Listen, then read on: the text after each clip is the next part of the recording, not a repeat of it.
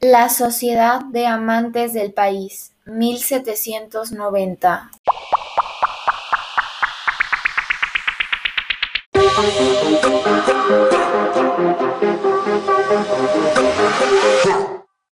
Fue una agrupación conformada por una serie de intelectuales jóvenes con ideas reformistas e ilustradas.